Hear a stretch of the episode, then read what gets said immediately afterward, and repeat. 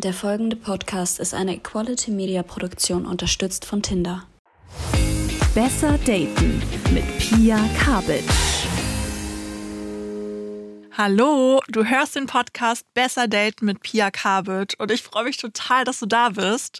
In diesem Podcast sprechen wir über dein Liebesleben und ich gebe dir fundierte Antworten auf all deine Fragen rund ums Thema Dating. Ich bin Pia Kabitsch, ich bin Psychologin, Dating-Expertin und Autorin von dem Bestseller It's a Date über die Psychologie des Datings. Werbung. Besser Daten hat einen exklusiven Partner, der nicht passender sein könnte, die Dating-App Tinder. Ich persönlich war schon auf echt vielen Tinder-Dates, aber ein Tinder-Date ist mir besonders in Erinnerung geblieben. Ich habe damals 2018 ähm, in Berlin Tinder angeschmissen. Ich war da gerade im Sommer zu Hause. Ich habe eigentlich in Schweden studiert und habe da jemanden gematcht, den ich noch so grob aus Schulzeiten kannte. Ja, wir haben dann angefangen zu schreiben. Ich musste dann aber zurück nach Schweden, weil mein Masterstudium weiterging. Und wir haben dann über Wochen super, super viel miteinander geschrieben, konnten uns aber halt nicht sehen, weil er in Berlin war und ich in Schweden. Und irgendwann hat er mich dann so gefragt, ob ich Bock auf ein Wochenende Sonne tanken hatte. Ich hatte gerade irgendwie eine Klausurenphase hinter mir, er hatte super viel Stress bei seinem Job und ich dachte mir einfach nur, ja geil, let's go. Und dann haben wir uns wirklich zum allerersten Mal in Spanien getroffen, in Sevilla. Und war auch ganz schön mutig, weil wir hatten ein Airbnb gebucht, ein Apartment mit einem Bett und dieses Bett war 1,40 Meter breit. Das heißt, es war gar keine Option, dass wir uns nicht verstehen. Ja, was soll ich sagen? Wir haben uns zum Glück super gut verstanden. Und das war auf jeden Fall ein Tinder-Date, was in Erinnerung geblieben ist. Und die ganze Geschichte habe ich auch in meinem Buch erzählt. Also wenn du da Lust hast, irgendwie mehr zu erfahren, kannst du gerne mein Buch lesen. Werbung Ende. Und ich würde sagen, genug von meinem Datingleben. Lass uns mal über dein Datingleben quatschen. In der ersten Folge haben wir uns ja jetzt schon dein Datingprofil genau angeschaut. Wir haben darüber gesprochen, wie du dein Match am besten kontaktierst und wann eine gute Zeit ist, um sich zum ersten Mal zu treffen. In der zweiten Folge ging es dann ums erste Date und ich habe dir erzählt, was die Psychologie bezüglich Outfit, Dating Location und Gesprächsthemen für Tipps für dich hat und wie du auch so aus so blöden Dating-Situationen am besten rauskommst. Und in dieser Folge sprechen wir jetzt über die Zeit nach dem Date. Also darüber, woher du zum Beispiel weißt, ob das Date gut war und worauf es sich auch lohnt zu achten. Solltest du deinem Match direkt schreiben oder solltest du dich rar machen? Und außerdem sprechen wir darüber, was es bedeutet, wenn dein Date weniger Initiative zeigt als du. Heißt es, dass er oder sie kein Interesse an dir hat? Das und viel mehr besprechen wir jetzt. Let's go. Kennst du dieses, ja, wir hatten voll das schöne Date, aber irgendwie hat es nicht richtig gefunkt. Keine Ahnung, ob sich das jetzt lohnt, den oder die nochmal zu treffen. Das Problem ist folgendes. Durch diesen teilweise ja wirklich gigantischen Pool an potenziellen Partner und Partnerinnen auf Tinder bekommen wir schnell mal das Gefühl, dass wir nur lang genug auf den Dating-Apps aktiv sein müssen, bis wir unser Perfect Match finden. Also jemand, der irgendwie von Anfang an zu 100% zu uns passt uns beim ersten Date direkt aus den Socken haut und der oder die bei uns so ein absolutes Feuerwerk auslöst. Diese, ich nenne es jetzt mal Perfect Match-Illusion, führt dazu, dass wir schon bei so absoluten Kleinigkeiten bei einem Date sagen, nee, sorry, passt halt doch nicht, next. Ganz ehrlich, Leute, es gibt dieses Perfect Match nicht. Das, wonach du beim Dating Ausschau halten solltest, ist nicht dein Perfect Match, das gibt's halt nicht, sondern wirklich nach jemandem, mit dem du es passend machen möchtest. Dazu passt auch dieser Spruch, Soulmates are made, not found, voll gut. Und es gibt auch nicht nur eine Person für dich, die zu dir passt, sondern viele Personen, mit denen du es halt passend machen kannst, wenn du bzw. ihr das möchtet und Arbeit reinsteckt. Also klar, es gibt natürlich auch, also es gibt natürlich Personen, die besser zu dir passen als andere, aber das, was ich dir hier sagen möchte, ist, es gibt niemanden, der zu 100 Prozent von Anfang an zu dir passt und es kann sich total lohnen, auch in Verbindungen zu investieren, die Potenzial haben, passend zu werden. Okay, aber woher weiß man denn jetzt, ob das ein gutes Date war, wenn man es nicht daran festmachen sollte, wie perfekt es gepasst hat? Also per se gibt's keine Definition für ein gutes Date. Das ist halt total individuell und nicht von irgendwelchen objektiven Faktoren wie Länge des Dates, ob es einen Kuss gab und so weiter abhängig. Das, was wirklich zählt, ist dieses, wie ging's dir beim Date? Wie hast du dich gefühlt und hast du Lust auf ein zweites Date? Um das für dich herauszufinden, habe ich mir Reflexionsfragen für dich überlegt, die du dir stellen kannst. Ich kenne das total von mir, dass man nämlich häufig nach einem Date darauf fokussiert ist, herauszufinden, wie die andere Person das Date fand. Ne, man denkt dann über so Sachen nach, wie bin ich gut angekommen, möchte er oder sie mich wiedersehen. Dabei ist es viel, viel wichtiger, was du möchtest. Und hier kommen jetzt einmal fünf Fragen, die dir dabei helfen können zu entscheiden, ob das Date für dich gut war oder nicht. Und wenn du magst, dann kannst du dir direkt jetzt mal einen Zettel und Stift holen oder die Notizen-App auf deinem Handy anschmeißen und die Fragen mitschreiben. Also die erste Frage ist, habe ich mich während des Dates sicher gefühlt? Zweite Frage, hat die andere Person mir ein gutes Gefühl gegeben? Dritte Frage, hat er oder sie meine Grenzen ohne Diskussion akzeptiert? Viertens, Konnte ich während des Dates ich selbst sein? Und fünftens, habe ich Interesse an einem zweiten Date? Wenn du jetzt nach einem Date die ersten vier Fragen mit Ja beantwortet hast, so einem richtigen Ja, dann würde ich sagen, war das auf jeden Fall ein gutes Date und du solltest dich mit der Person noch ein zweites Mal treffen. Aber auch wenn du kein Interesse an einem zweiten Date hast, kann es ja trotzdem ein gutes Date gewesen sein, aber dann geht's halt da an dem Punkt nicht weiter und das ist auch völlig okay. Und damit kommen wir zu meiner absoluten Lieblingsrubrik. Break the Habit.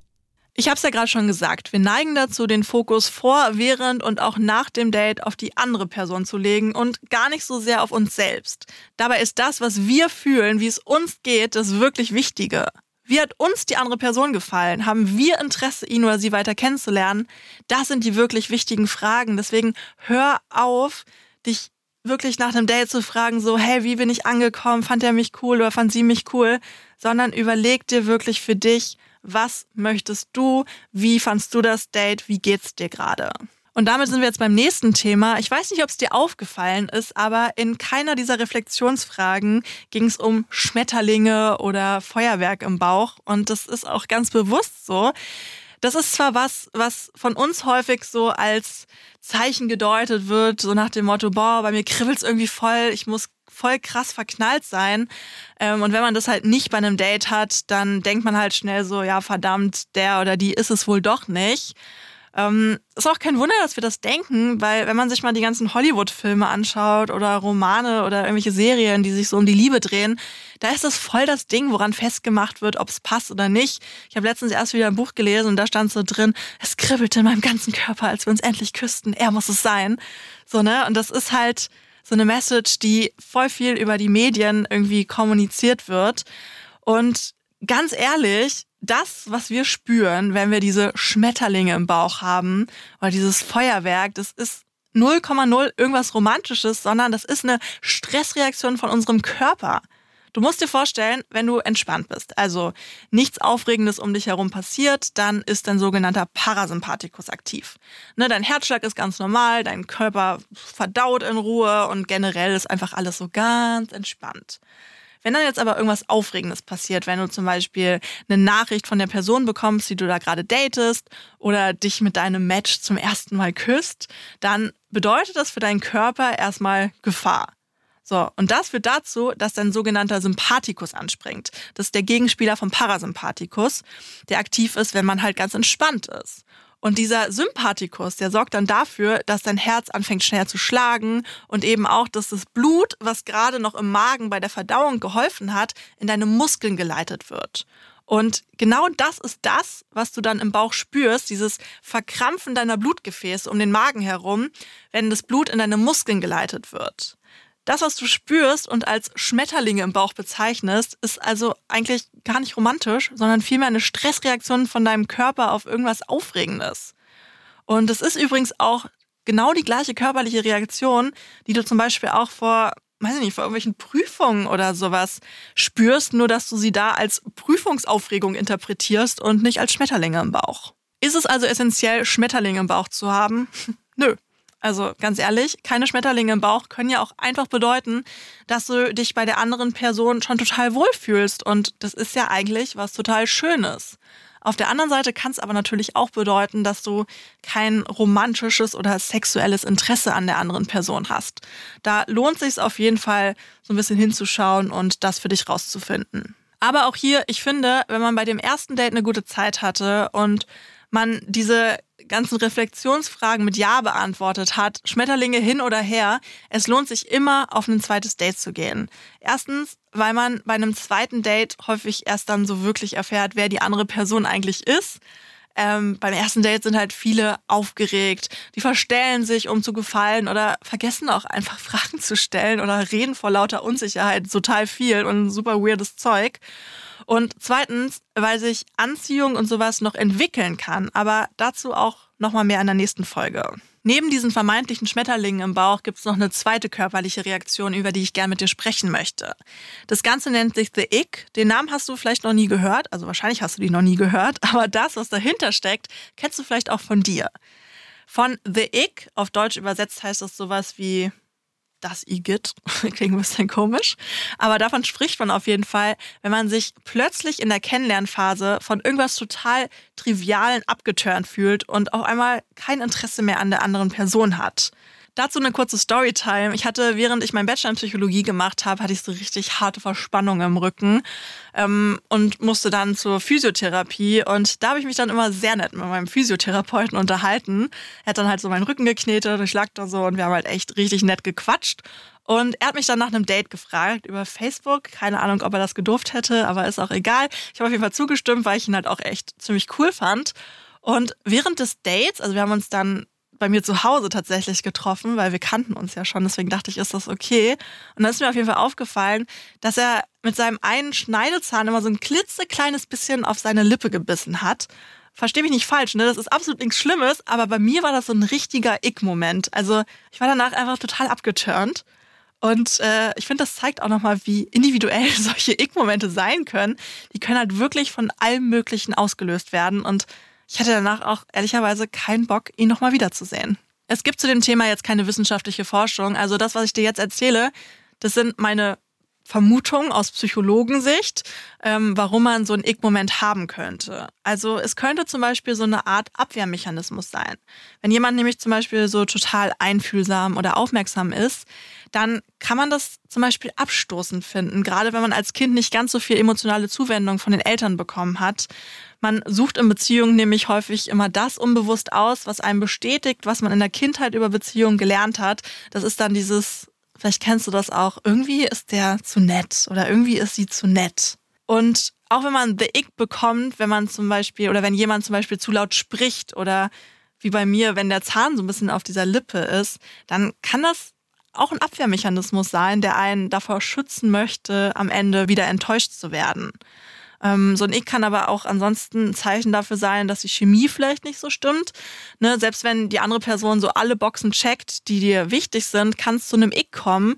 Oder wenn keine körperliche oder sexuelle Anziehung da ist und man die nicht fühlt. Ich glaube auch ehrlicherweise, das war bei dem Physiotherapeuten und mir so ein bisschen der Fall. An sich war der nämlich echt cool und Boyfriend Material, würde ich sagen, aber so richtig hat die Chemie wahrscheinlich nicht gestimmt. Häufig tritt dieses The Ick direkt beim Kennenlernen auf und nicht erst, wenn man dann irgendwie schon Monate in einer Beziehung ist. Und wenn du dieses Gefühl auf einmal so aus dem Nichts bekommst, du aber sonst alles total cool findest mit der anderen Person, dann würde ich dir nicht das empfehlen, was ich gemacht habe, nämlich damals das Handtuch einfach zu werfen, sondern wirklich erstmal abzuwarten, ne? Sich dann nochmal mit der Person zu treffen und zu schauen, ob dieses ich irgendwie was Wesentliches ist oder nicht. Und ähm, wenn dieses The Ich von einem positiven Verhalten ausgelöst wird, dann kann es zum Beispiel auch sinnvoll sein, dein Date einfach einzuweihen und zu sagen, hey, ich fühle mich unwohl, wenn du Punkt, Punkt, Punkt machst. Ähm, dieses The Ich kann am Ende nämlich auch überwunden werden, wenn man dem Ganzen eine Chance gibt. Okay, sagen wir jetzt mal, dein Date hat sich nicht auf die Lippe gewissen oder irgendwelche anderen Sachen gemacht, die irgendwie so ein Ick bei dir ausgelöst haben, sondern du hattest einfach eine richtig gute Zeit bei deinem Date. Solltest du dich direkt melden oder macht es vielleicht doch Sinn, erstmal ein bisschen abzuwarten und so, so einen auf hard to get zu machen? Du hast bestimmt auch schon mal von dieser Drei-Tage-Regel gehört, oder? Die Regel besagt, dass du nach einem Date drei Tage warten solltest, und zwar genau drei Tage, bevor du dich wieder meldest, um interessanter für die andere Person zu sein. Also erstmal, ich glaube, ich habe es dir schon in der letzten Folge gesagt, immer wenn in einer Dating-Regel irgendeine absolute Zahl vorkommt, solltest du stutzig werden. Weil jeder Mensch und jedes Date ist anders. Da kann eine Wartezeit von genau drei Tagen schon per se nicht die Regel sein, die für alle funktioniert oder für alle gilt. Ich dachte eigentlich immer, dass diese Regel von Barney Stinson aus How I Met Your Mother irgendwie kommt und da von ihm, von ihm aufgestellt wurde. In der Serie hat er das Ganze dann nämlich übrigens, äh, halte ich fest, auf Jesus zurückgeführt, der nach drei Tagen wieder auferstanden ist. Ja, habe ich keine Worte für. Aber Sophie hat mir jetzt gesagt, mit der ich hier den Podcast produce, dass sie sich sehr, sehr sicher ist, dass diese Regel aus dem Film Swingers kommt. Ich habe den Film nie gesehen, deswegen kann ich dazu nichts sagen, aber es ist auch nicht so wichtig. I don't know.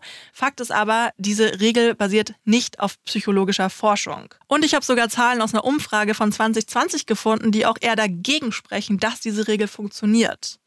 Also erstmal ist bei der Umfrage rausgekommen, dass sich 63 Prozent der weiblichen Singles und 67 Prozent der männlichen Singles innerhalb von 24 Stunden nach einem Date melden. Von der Regel wird also nicht wirklich oft Gebrauch gemacht, zum Glück. Und jetzt wird's aber spannend, wenn jemand zuverlässig sofort auf eine Nachricht antwortet, verlieren laut der Umfrage nur 16 Prozent das Interesse, während jede zweite Person, also 50 Prozent verunsichert sind und Zweifel entwickelt, ob wirklich ernsthaftes Interesse besteht, wenn eine Antwort ausbleibt. Dieser Spruch, willst du gelten, mach dich selten, ist also wirklich komplett für die Tonne. Und die Gefahr, dass jemand das Interesse verliert, ist auch viel zu groß. Gerade heute, wo die nächste Person halt nur ein so ein Wisch entfernt ist und man direkt via die Dating-App starten kann. Deswegen, wenn du eine gute Zeit hattest bei einem Date, ganz ehrlich, schreib der anderen Person direkt und lass sie es wissen. Ich persönlich habe mich immer total gefreut, wenn mir jemand nach einem Date so eine Nachricht geschrieben hat mit, hey, ich fand es echt schön mit dir heute, bist du gut nach Hause gekommen? Und ich kann mir vorstellen, du würdest dich wahrscheinlich auch darüber freuen, oder? Und damit kommen wir zu einer spannenden Frage. Sag mal, Pia, stimmt es eigentlich, dass es Liebe auf den ersten Blick gibt? Also ich weiß, es ist jetzt voll unromantisch, aber Liebe auf den ersten Blick ist eine Illusion. Das Wort Liebe und das, was es bedeutet, ist nämlich viel zu groß für das, was man da manchmal auf den ersten Blick so erlebt. Das, was man nach so kurzer Zeit höchstens sagen kann, ist, ob man die andere Person körperlich attraktiv findet oder nicht. That's it. Weil so Dinge wie Vertrauen, Intimität, Fürsorge und Zuneigung, also all das, was Liebe am Ende wirklich ausmacht, das kann erst entstehen, wenn man sich über einen gewissen Zeitraum kennenlernt. Also ja, es gibt auf jeden Fall Anziehung auf den ersten Blick, aber Liebe auf den ersten Blick gibt's nicht. Was ich dazu aber ganz spannend fand, im Rahmen von der Studie von 2017 hat sich gezeigt, dass diese Attraktivität auf den ersten Blick dazu führt, dass wir die andere Person idealisieren und ihr dann mehr positive Eigenschaften zusprechen, als uns eigentlich bekannt ist. In der Psychologie nennt man das auch What is Beautiful is Good Effekt. Vielleicht hast du davon schon mal was gehört. Und dieser Effekt kann auch dazu beitragen, dass wir uns dann am Ende leichter in die andere Person verlieben. So, wenn wir jetzt aber mal ehrlich sind, nicht jedes Date wird zu einem zweiten Date führen und das ist auch völlig fein. Man trifft sich ja, um herauszufinden, ob man Interesse an einem weiteren Kennenlernen hat und manchmal ist die Antwort da halt einfach nö. Wichtig ist nur, dass du deine Entscheidung, dass es eben kein zweites Date geben wird, der anderen Person ganz offen kommunizierst. Hier kannst du zum Beispiel auch wieder diese Sandwich-Methode nutzen, die ich dir in der letzten Folge schon vorgestellt habe. Ne? Dieses erst was Positives wie, hi, schön, dich gestern kennengelernt zu haben und dann was also das, was ihr eigentlich sagen wollt, das Kritische sozusagen. Zum Beispiel, ich habe gemerkt, für mich passt es leider nicht und ich möchte das Kennenlernen an dieser Stelle beenden und dann obendrauf sozusagen wieder eine positive Brotscheibe wie ein Ich wünsche dir alles Gute. Ich finde, so viel Zeit sollte sein, allein schon aus Respekt der anderen Person gegenüber. Und ganz ehrlich, im Zweifel schreibst du dir diese Nachricht halt einfach mal in der Notizen-App auf deinem Handy vor und kopierst sie dann einfach und tauschst den Namen aus. Hauptsache, du kommunizierst, dass das Kennenlernen für dich hier endet und ghostest die andere Person nicht einfach. Ghosting, also aus dem Nichts verschwinden wie so ein Geist, ist nämlich ein richtiges Arschloch. Sorry, dass ich das so sage, aber es ist so, weil es der anderen Person es einfach super schwer macht, damit abzuschließen. Ich wurde mal nach einem echt also in meinen Augen zumindest, sehr, sehr schönen Date geghostet. Und ich habe dann bestimmt für zwei Wochen jedes Mal, wenn mein Handy irgendwie vibriert hat, dann bin ich da hingesprungen und habe jetzt gedacht, oh, jetzt meldet er sich mit einer Erklärung, jetzt bekomme ich eine Erklärung, warum er sich nicht mehr bei mir gemeldet hat. Bestimmt war irgendwie, weiß ich nicht, seine Oma im Krankenhaus oder er hat sein Handy verloren. Naja, das ist jetzt auf jeden Fall vier Jahre her. Ich habe immer noch keine Erklärung und ähm, ist jetzt nicht so, dass mich das da beschäftigt, aber manchmal frage ich mich immer noch, was da eigentlich damals so los war.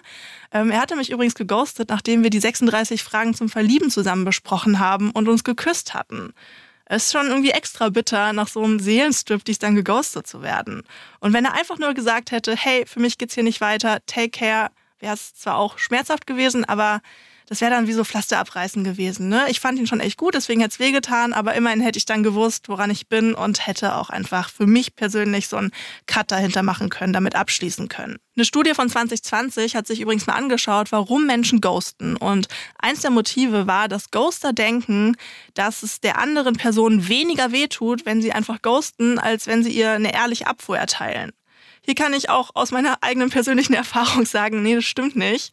Ich hätte mir so sehr eine finale Abfuhr gewünscht, damit mein Hirn checkt, stopp, hier brauchst du dir jetzt keine Hoffnung mehr machen. Der kommt nicht wieder, der hat keinen Bock auf dich, warum auch immer. Genauso wie es passieren kann, dass du nach dem Date kein Interesse daran hast, die andere Person weiter zu daten, kann es natürlich auch sein, dass die andere Person sagt, nee, sorry, für mich geht's hier nicht weiter oder dich halt knallhart ghostet.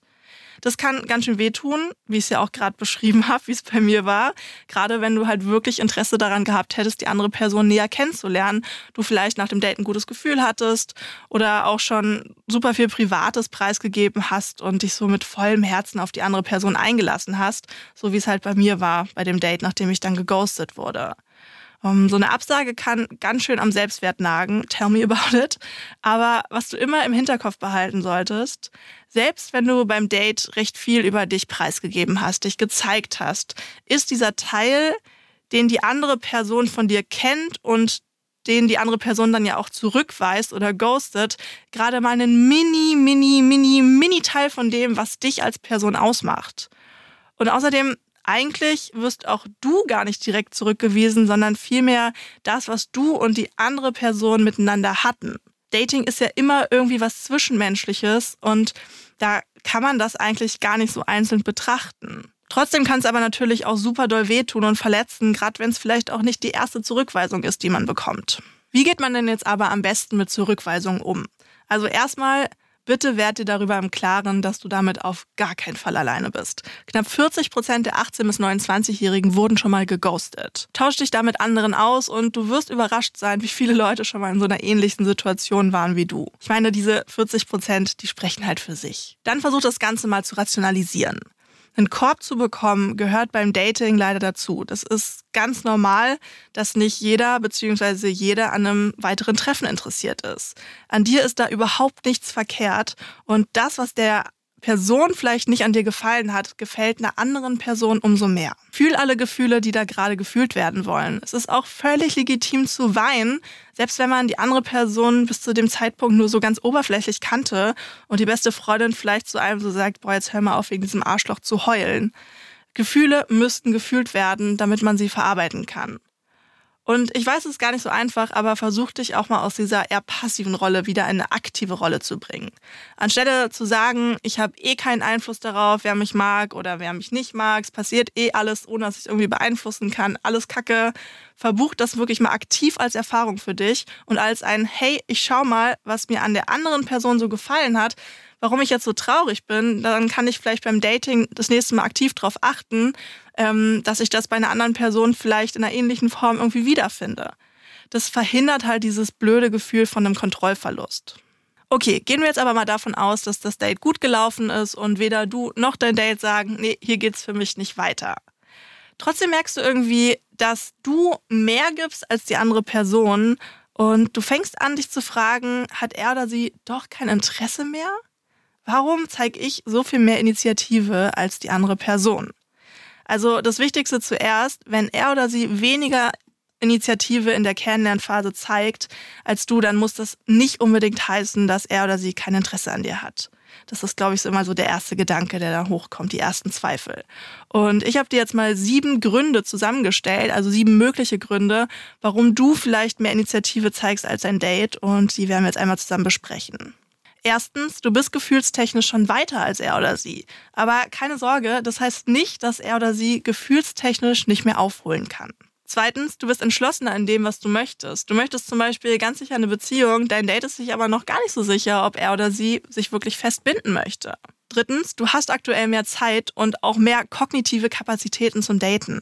Du hast zum Beispiel gerade recht viel Zeit, weil du irgendwie Urlaub hast oder es einfach gerade ein bisschen entspannter bei dir zugeht, während dein Date vielleicht gerade, keine Ahnung, einen neuen Job angefangen hat oder mitten in der Klausurenphase steckt. Viertens, du hast einen anderen Bindungsstil als er oder sie. Du hast zum Beispiel einen sicheren Bindungsstil, während dein Date eher vermeidend gebunden ist und Bindungsangst hat.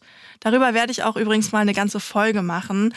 Wenn du es also noch nicht getan hast, es lohnt sich auf jeden Fall, den Podcast zu abonnieren, weil dann erfährst du nämlich als erstes, wenn diese Folge zu dem Thema draußen ist. Fünftens, du denkst weniger rational als er oder sie. Du investierst zum Beispiel direkt Zeit und Energie in die Verbindung, wenn du was fühlst. Dein Date aber erst, wenn gewisse Punkte erfüllt sind, wie zum Beispiel, dass ihr ähm, euch zum Beispiel über das Thema Kinderwunsch unterhalten habt und euch da auch einig seid. Sechstens, du hast andere Beziehungserfahrungen gemacht als dein Date. Du hast zum Beispiel bisher eher so positive Erfahrungen gemacht in Beziehungen, während er oder sie in vorherigen Beziehungen vielleicht verletzt wurde und deswegen jetzt extra vorsichtig an die Sache rangeht. Und siebtens, der letzte mögliche Grund, du hast vielleicht andere geschlechtsspezifische Vorstellungen beim Dating als er oder sie. Du hast zum Beispiel, wenn du jetzt eine Frau bist, die Erwartung, dass der Mann mehr Initiative zeigen muss als die Frau. Der Mann sieht das aber anders. Dass man beim Dating also unterschiedlich viel Initiative zeigt, ist ganz normal und es muss auch erstmal nichts bedeuten. Trotzdem musst du aber natürlich für dich schauen, ob das so, wie es gerade ist, fein für dich ist. Ansonsten würde ich es immer ansprechen. Ne? Communication ist key und meistens gibt es eine gute Erklärung, warum dein Date gerade weniger Initiative zeigt als du und irgendwann shiftet das vielleicht auch wieder. Okay, über eine Sache möchte ich noch mit dir in dieser Folge sprechen, nämlich darüber, ob es fein ist, mehrere Leute gleichzeitig zu daten oder ob man sich nur auf eine Person konzentrieren sollte. Online-Dating macht es ja super easy, neue Leute kennenzulernen und wenn man dann mal einen Abend wirklich aktiv auf den Dating-Apps war, dann hat man am nächsten Morgen auch meistens nicht nur ein neues Match, sondern vielleicht auch zwei, drei, vier, fünf, sechs, je nachdem. Und das verleitet dann halt auch schnell mal dazu, mehrgleisig zu fahren. Ich hatte es zum Beispiel auch mal, da habe ich irgendwie mit vier oder fünf Typen parallel geschrieben und dann war es echt so, dann habe ich mich mit einem verabredet und ich musste mir auf dem Weg zum Date tatsächlich nochmal unserem Chat anschauen, worüber wir überhaupt geschrieben haben. Und bei meiner einen Freundin war es sogar mal so krass, dass sie den Namen von ihrem Date einfach gar nicht mehr wusste und auf dem Weg nochmal schauen musste, wie die Person überhaupt heißt. Also ich weiß nicht, wie du das siehst, aber ich finde das ein bisschen schwierig und irgendwo auch respektlos. Also per se ist nichts verwerflich daran wäre, Menschen gleichzeitig zu daten, wenn man mit niemandem exklusiv ist. Man kann sich so natürlich auch so ein bisschen ausprobieren und herausfinden, was man möchte und was vielleicht auch nicht. Durchs Dating kann man sich ja auch super selbst kennenlernen. Mit zu vielen parallel zu schreiben und sich zu treffen, kann, kann ich allerdings nicht empfehlen, weil man dann niemandem wirklich eine reale Chance gibt, die Person ohne Ablenkung kennenzulernen. Und spätestens, wenn man eine Person dann immer häufiger trifft und sich vielleicht auch schon so erste Gefühle entwickeln, finde ich es total schwierig, wenn man dann noch andere Personen trifft. Hier muss man halt auch immer total aufpassen, weil das könnte halt ein Signal von Desinteresse irgendwie senden und ganz komisch und ganz falsch ankommen. Deswegen konzentriere dich beim Dating lieber auf eine, höchstens zwei Personen. Gib denen dann wirklich mal so eine Chance. Und wenn das dann nichts wird, dann kannst du ja wieder die Dating-Apps anschmeißen und dich weiter durch den Pool an teilweise wirklich tausenden Singles klicken. Das waren jetzt natürlich auch wieder super viele Infos und Insights und auch Tipps. Und deswegen habe ich auch hier wieder eine kurze Zusammenfassung für dich in Form von fünf Tipps für besseres Dating. Takeaways. Also, erstens. Beim Dating geht es nicht darum, dein Perfect Match zu finden, sondern jemanden zu finden, mit dem du es passend machen möchtest. Zweitens, ein gutes Date erkennst du nicht an irgendwelchen objektiven Kriterien, wie ob es einen Kuss gab, wie lange das Date ging und, und, und, sondern daran, dass du dich sicher gefühlt hast, dir die andere Person ein gutes Gefühl gegeben hat. Du, du selbst sein konntest daran, dass deine Grenzen ohne Diskussion akzeptiert wurden und du einfach Bock auf ein zweites Date hast. Drittens, es ist völlig okay, bei einem Date keine Schmetterlinge im Bauch zu haben. Gerade wenn das ein erstes Date ist. Das muss nicht bedeuten, dass da kein Spark ist oder kein Spark mehr kommen kann, sondern es kann auch einfach bedeuten, dass du dich sau wohl fühlst, wenn du mit der anderen Person zusammen bist. Viertens, es passiert immer wieder, dass Interesse nicht auf Gegenseitigkeit beruht und das tut dann weh, ist blöd, aber ist okay so. Sieh es nicht als Form der Ablehnung, sondern schau, inwieweit du auch an der Situation aktiv wachsen kannst. Und fünftens, nur weil dein Date mal weniger Initiative zeigt als du, heißt es noch lange nicht, dass er oder sie kein Interesse mehr an dir hat. Hier kann ein offenes Gespräch Klarheit schaffen. Das war es jetzt auch schon wieder für diese Folge. Ich hoffe, dir haben diese ganzen Insights und auch die Tipps gefallen und sie helfen dir beim Dating.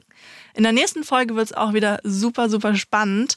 Wir sprechen dann nämlich unter anderem darüber, ob sich Anziehung im Laufe der Kennenlernphase noch entwickeln kann. Wir sprechen darüber, was passiert, wenn wir uns verlieben und wie wichtig es eigentlich wirklich ist, dass die Persönlichkeit von dir und deinem Date matcht. Außerdem erzähle ich dir, warum du bei diesen bekannten fünf Sprachen der Liebe, warum du die mit Vorsicht genießen solltest. Wieder einschalten lohnt sich also. Und weißt du, was sich auch lohnt? Wenn du nicht eh schon auf der Dating-App aktiv bist, Tinder mal runterzuladen. Den Link dazu findest du in den Show Notes. Ansonsten, wenn dir der Podcast gefällt und du die nächste Folge nicht verpassen möchtest, freue ich mich mega, wenn du den Podcast abonnierst und auch super, super, super gerne bewertest. Und jetzt bleibt mir noch zu sagen, es ist so schön, dass du da bist. Fühl dich von Herzen von mir gedrückt und wir hören uns in der nächsten Folge. Dieser Podcast wurde unterstützt von Tinder.